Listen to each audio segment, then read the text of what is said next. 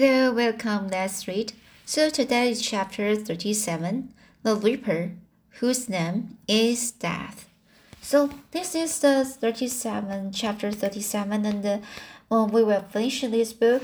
I hope I can finish this book today. So let's read. Get started for this chapter. Matthew, Matthew, what is the matter? Matthew, are you sick? It was Marina who spoke alarm, alarm in every jerky word, Anne came through the hall, her hands full of white narcissus. It was long before Anne could love the sight or odor of white narcissus again, in time to hear her and to see Matthew standing in the porch doorway, a folded paper in her hand, and his face strangely drawn and gray. Anne dropped her flowers and sprang across the kitchen to him at the same moment as Marilla. They were both too late. Before they could reach him, Matthew had fallen across the threshold. He's fainted, gasped, gasped, uh, he says, uh, gasped Marilla. And run for Martin, quick, quick. He's, he's at the barn.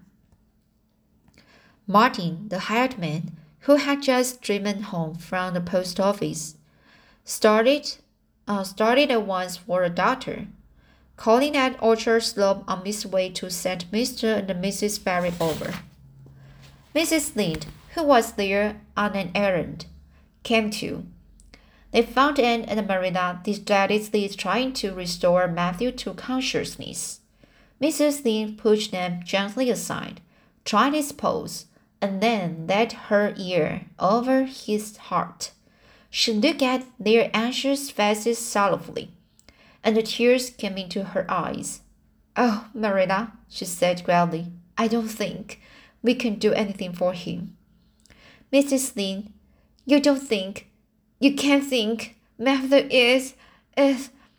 Anne could not say the dreadful word. The turned sick, she turned sick and pallid. Child, yes, I'm afraid of it. Look at his face. When you've seen that look as often as I have, you will know what it means. And look at the still face, and there beheld the seal of the great presence.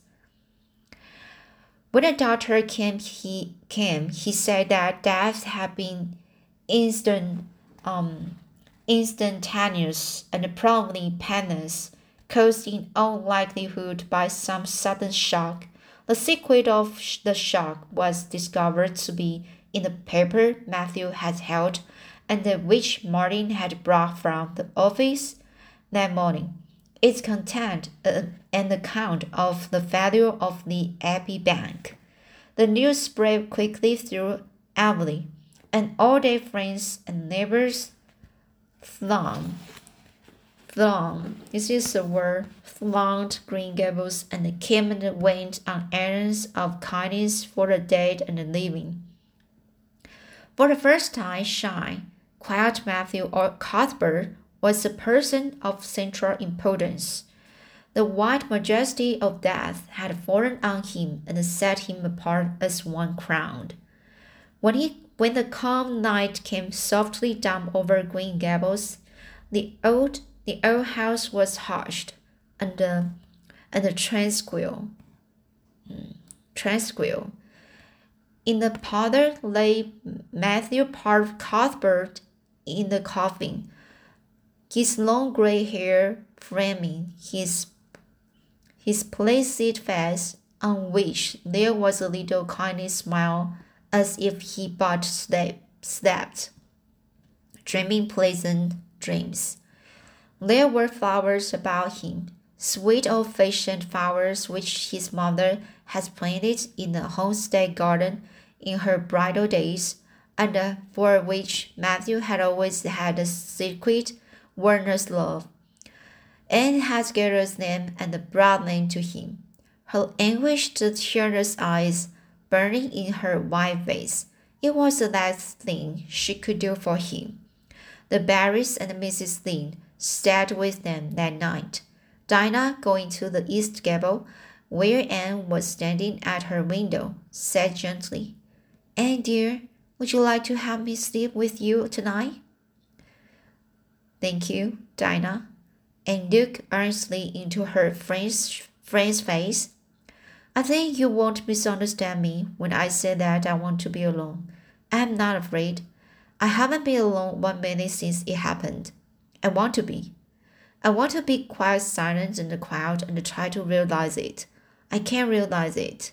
Half the time it seems to me that Matthew can be dead. And the other half is it seems as if he must have been dead for a long time. And I've had this horrible dull ache ache ever since. Dinah did not quite understand Marilla's impatient grief breaking all the bounds of natural reserve and lifelong habit in its stormy rush. She could comprehend better than Anne's tenderness agony, but she went away kindly, leaving Anne alone to keep her first vigil with, with sorrow. And half let tears would come in solitude.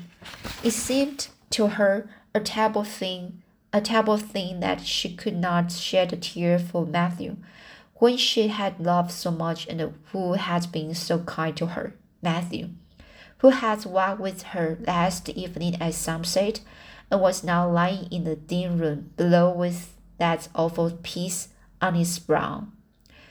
But no tears came out first, came at first, even when she knelt by her win window in the darkness and prayed. Look up to the stars beyond the hills no tears, only the same horrible dull ache of misery that kept on aching until she fell asleep, worn out with the day's pain and the excitement. In the night, she awakened with the stillness and the darkness about her, and the recollection of the day came over her like a wave of sorrow. She could see Matthew's face smiling at her as, as he had smiled when, she, when they parted at the gate that last evening. She could hear his voice saying, My girl, my girl that I'm proud of. Then the tears came and Anne wept her heart out. Marina heard her and crept into crept in to comfort her. There, there, don't cry so, dearie. It can bring him back. It's it isn't right to cry so. I knew that today, but I couldn't have it then. He'd always been such a good, kind brother to me. But God knows best. Oh, just let me cry, Marilla, sobbed Anne. The tears don't hurt me like they acted. Stay here for a little while with me and keep your arm around me. So I couldn't have Dinah stay. She's good and kind and sweet, but it's not her sorrow. She outside of it and she couldn't come close enough to my heart to help me. It's our salon, yours and mine. Oh, Marilla, what would we do without him? We forgot each other, Anne. I don't know what I'd do if you weren't here, if you'd never come. Oh, Anne, I know I've a kind of strict and harsh with you, maybe, but you mustn't think I didn't love you as well as Matthew did. For all that, I want to tell you now when I can. It's never been easy for me to say things out of my heart.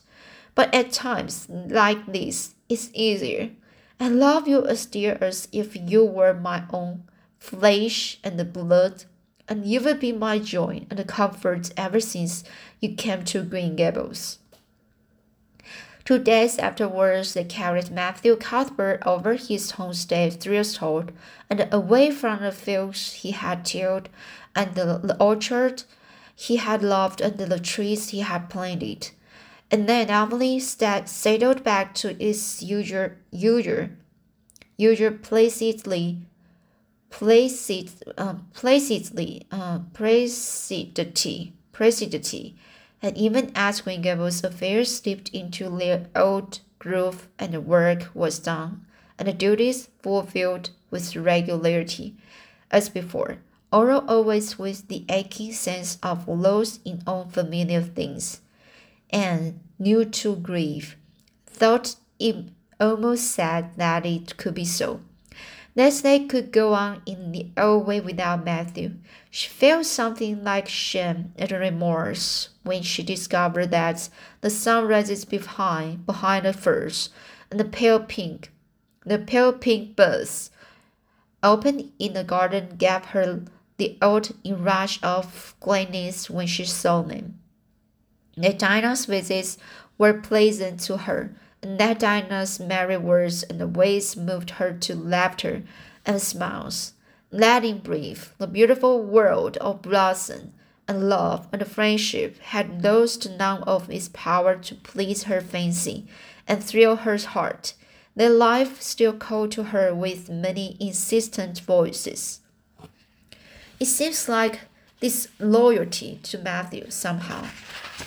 To find pleasure in these things now that he has gone, she said wistfully to Mrs. One evening when they were together in the manse garden. I miss him so much all the time, and yet, Mrs. Allan, the world and life seem very beautiful and interesting to me for all. Today Dinah said something funny, and I found her myself laughing. I thought when it happened, I could never laugh again, and it somehow seem, seems as if I oughtn't do. Oughtn't to. When Matthew was here, he liked to hear you laugh, and he liked to know that you found pleasure in the pleasant things around you, said Mrs. Allan gently. He's just away now, and he likes to know it just the same. I'm sure we should not shut our hearts against the healing influences that nature offers us. But I understand your feeling. I think we all experience the same thing.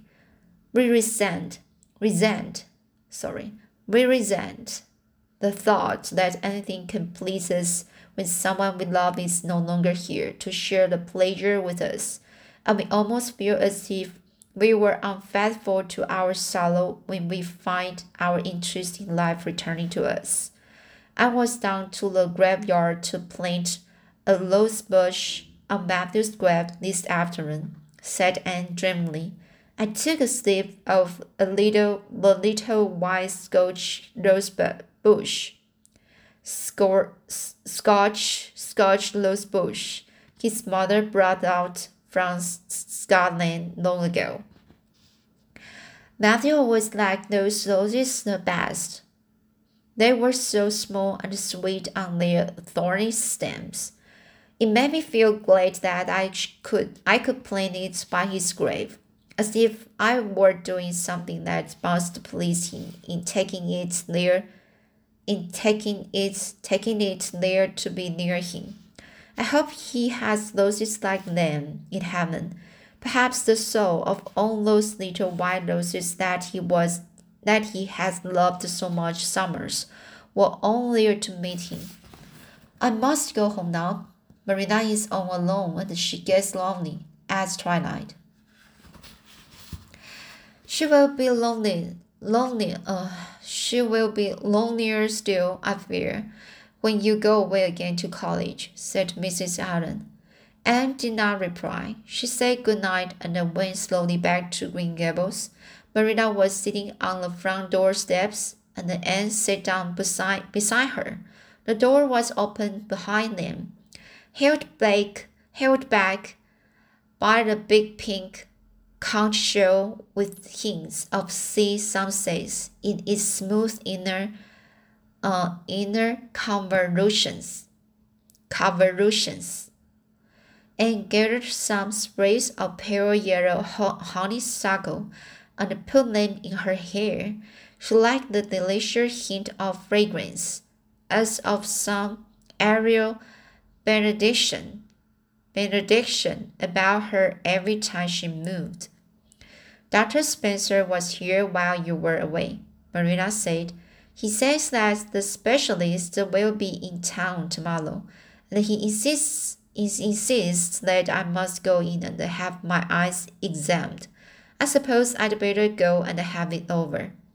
I'll be more than thankful if the man can give me the right kind of glasses to suit my eyes.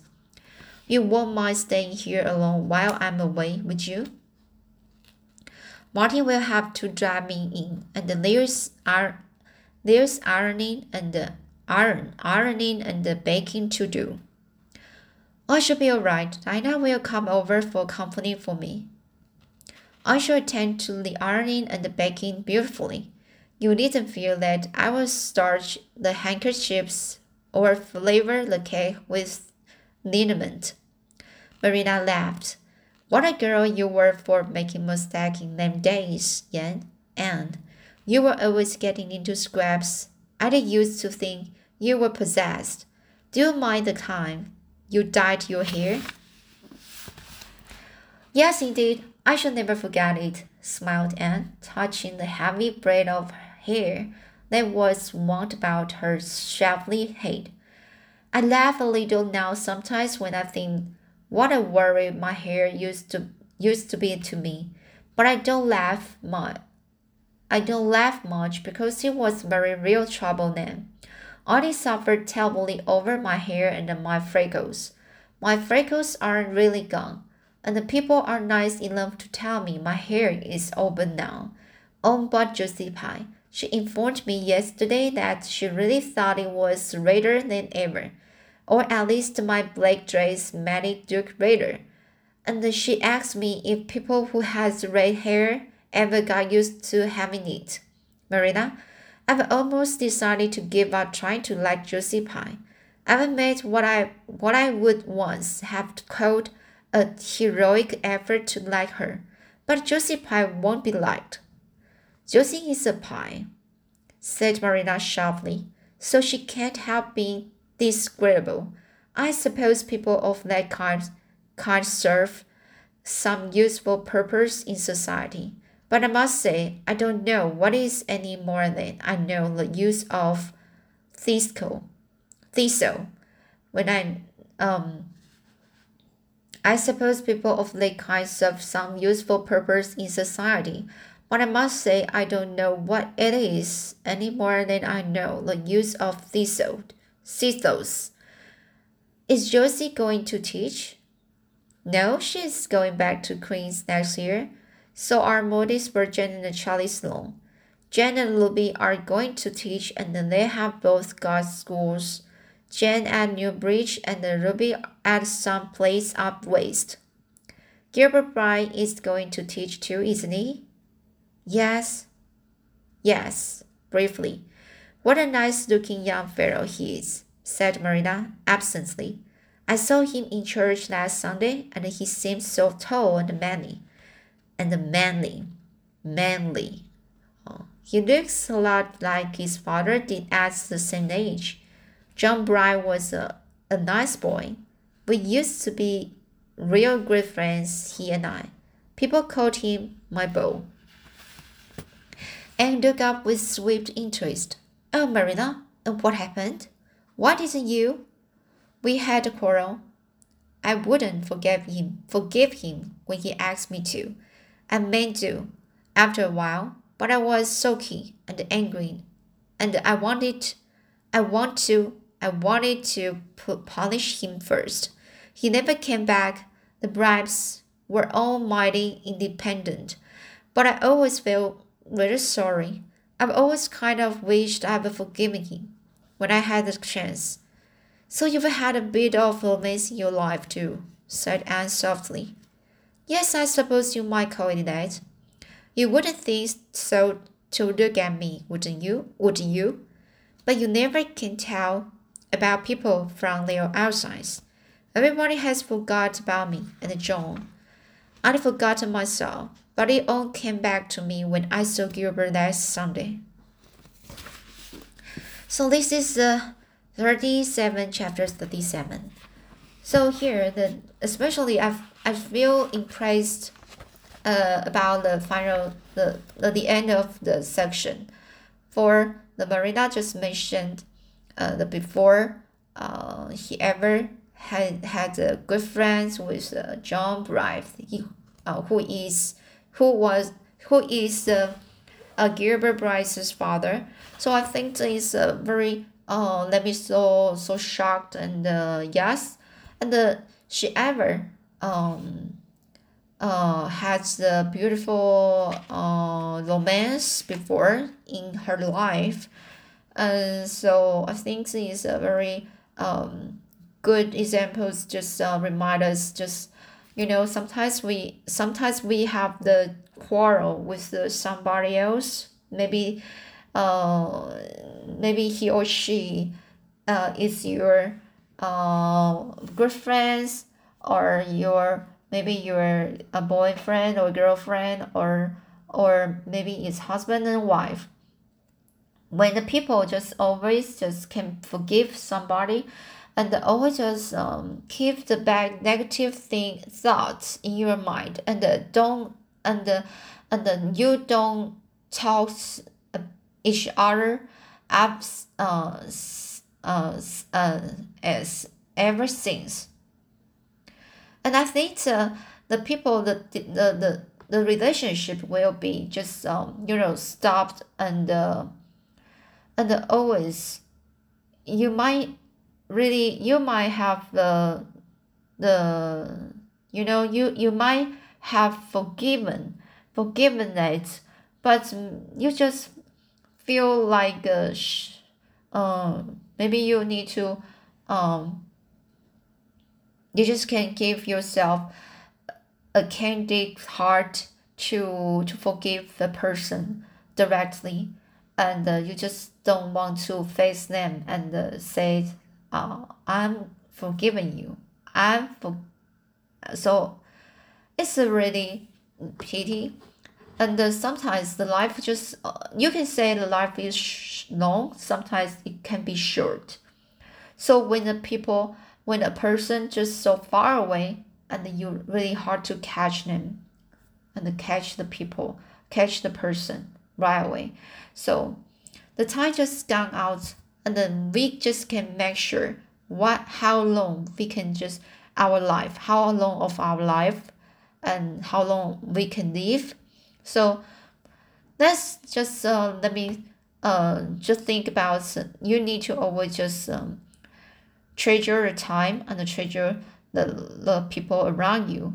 And uh, maybe they are the people you love and uh, you still need to uh, just uh, uh, treasure that and uh, including the relationship and some is uh, very important things between the people um, so it's a very good uh, examples for the, the final section. And uh, have a reminder to end about the, the friendship with the bride, uh, Gilbert Blythe. So this is a very good, um, a very sweet and but uh, with uh, some pity, um, the, the, the, the relationship between those both, oh, right? So I will read uh, chapter 38 next time. So see you next time.